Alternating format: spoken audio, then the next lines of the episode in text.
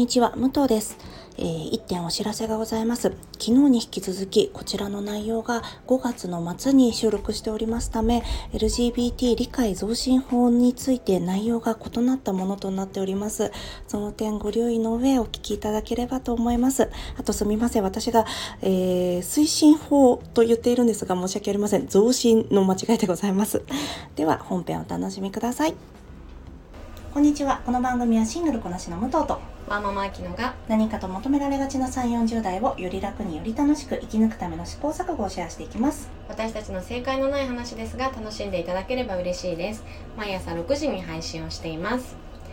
はい今月は、えー6月がプライド月間といいまして、えー LGBTQ の方たち、まあ、多様性だったりとか、まあ、ジェンダーの、えーまあ、課題となる部分をこうみんなでちょっと考えていきましょうという月間に私たちもちょっとこれをテーマに選んでお話しさせていただいております。はい。お願いします。お願いします。じゃあ先,、えー、と先日に引き続きですが、えー、とこの6月にねいろんな企業さんも、ねえーなんだこえそう、プライド月間を打ち出してね、いろんなイベントとかをうね。ねあのす宣言とかもされてると思うんですけれども、うんうんね気になるのありましたか？私、まあ、えーここと企業っていうのは言わないんですけど、うんやっぱパートナーシップ制度を結んだ、プライド月間に合わせてじゃないんですけど、パートナーシップ制度を使ったら、まあ、結婚祝い金を出すっていう企業も増えてきましたよね。はいはい。あとは逆に結婚祝い金を出さなくなったっていうところもありますよね。うんそれは全ての人にってことですそうね。そうそうそう全ての人に。でもそれってすごく先駆的なことだなと思うんですけど、うんあのー何でしたっけ？私ほら結婚しない選択をしてるじゃないですか。はいえっ、とあきちゃんは結婚する選択をしてるじゃないですか。はい。同じ選択なのにやっぱうん生産性がある方が偉いっていうことですよね。これは企業の姿勢の問題です。私のような生産性がないとごめんなさい。私のようなって言っちゃったけどシングルの方が悪いとかそういう話じゃないんですよ、えー嫌味ですよこれは、えーと 生産性がないと国から見なされる人には、まあ、企業から見なされる方にはまあそういった選択はお祝いされないという現状があります。でもまあそれは別にねそれそれは企業のやることだから、まあ、いちいちどうこうってことでもないんですが。うん。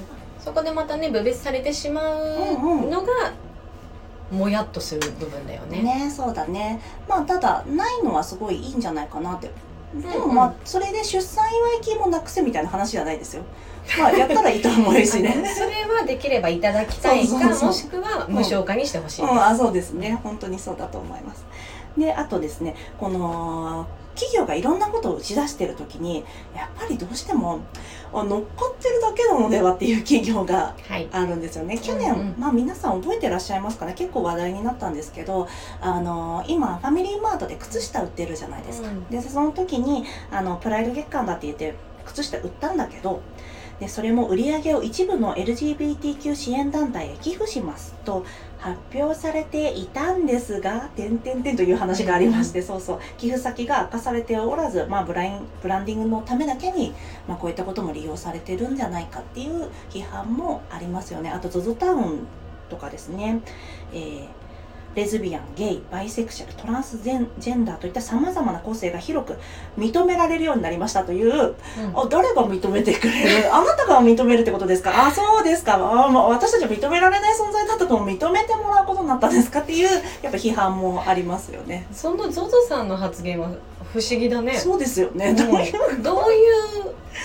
そうなんですよ。その認められたっていうのは本人たちが感じるところでもあるからねそうそうそう。だからさ、どの立ち位置でっていうそうそうそう ところでは、まあ、えー代表の方とかがね、きっとなんか、もう当事者の方だったかもしれないからね。まあうんでも違います。そうなんですよね。なのでまあこれはフェミニズムにおいても言えることですよね。うんなんか特に企業だと難しいよね。やっぱ利益が見え隠れしてしまうから、あの本当に誠心誠意を持ってそういうのって打ち出さないと、うん。うん逆にこういう反感を買う結果になってしまうから、ん結局うね、ん。難しいよね。あった方がやんないよりは意識が向いてないよりは向いてた方がいいけどうん。搾取するんだったらやめた方がいいから勉強はした方がいいですよねっていうのはこれは私今この話題をしている私たちにもねもちろん言えることなんですけどね、この軽はずみにやらないみたいなのはありますよね。そうだね、まあじゃあえっ、と今後ね、うん。そういう、まあ、当事者の方たちうんうん。がどういう社会になっていけばうん。生きやすいのか、うんうん。っていうのは武藤の視点でありますか？身近なところで。うんうん。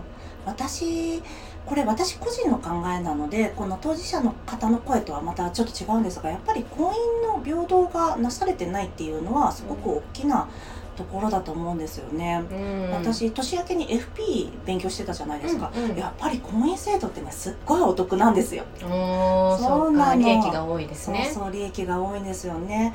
なのでまあ私戸籍制度次第自体もちょっとちょっと派なんですけど なんですけどまあそれとはまた置いておいたとして、えー、とどちらかには開かれたものでどちらかには開かれてないものっていうのがねどうなんだろうと思うんですよ。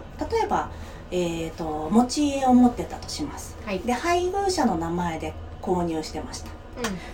えー配偶者が亡くなったとして、えー異性愛者だったらそのまま、えーまあ限上限はあるんですけど、まあ、特に非課税でもらうことができます。で、はい。特にあの大きな手続きとかをねせずに、えーすることができるんですがうん。同性愛者の場合はそうはいかないわけですよね。うん。公正証書書いてもらったりだとか、うん。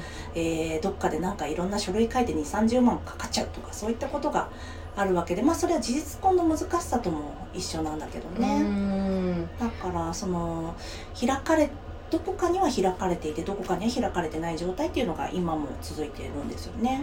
そこのハードルの高さっていうのはうん、何なんですかね？本当ですよね。やっぱうん。生産性がないやつらは国には必要ないっていう意味ですか？何度でも言っちゃいますよごめんなさい。そこなのかね。うん。だからそのねいろんなことを決めてる人もそこの差って何なんだろうってちゃんと考えてほしいですよね。なんか多分私たちほらバイアグラは半年で認可されたけどピルは、あのずっと認可されなかったじゃなかないですか、うん。30年間。うん、うんだからやっぱ性の乱れとかを防がれてるんですよ。私たちの。うん正しい性の使い方をしてくださいっていそうところがそういうところまで来てしまってる。やっぱあの国をねあのうまくな存続させるためには再生産とか労働力とか必要になってきますから、うん。そうなってきちゃうとちょっとはみ出し者にはそんな権利はね与えてくれないんですよ。与えてくれる国がいっぱいあるにもかかわらずうちの国は与えてくれない国なんですよ。うん。そこでもう遅れてしまいますよねどんどん。そうですよね。で今回みたいに外圧がかかるとまあちょっと法整備上辺だけもするかみたいな、まあ、ない中身のないあれなんですけどね。結局ね、うんうん。それが通っても通んなくても当事者が何も変わんないっていう法律を今一生懸命話し合ってるわけでしょ？うでそこにさ不当な差別は許さないとかさ入れちゃうんですよ。不当不当じゃない差別とは。そうだよね。そこの説明を。なんですよね。そうそう。というところなので私が思う大きなところといえば、うん。まあえー異性愛と同じ、えー権利うんが獲得獲得されるべきである。ということが、まあ一つ挙げられると思います。まあでもそれぞれなんですかねいろんな他にもあると思うんですけどね。まあいまだに職業につけないとかそういった細かなこともありますしね。うん。なんか当事者の方じゃないと、うん。あのーなんだろうこう気づけないうん。私たちだと、こう権利を持たせてもらってる分、うんうん。気づけない部分があるから、うん。やっぱこういう機会に、うんあの教えてもらう気づかせてもらうっていうのはすごい大事だなって思うね。ね本当にね。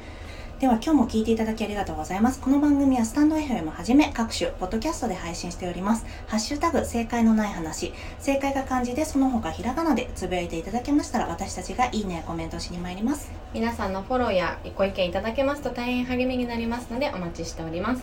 ではまた次回。失礼いたします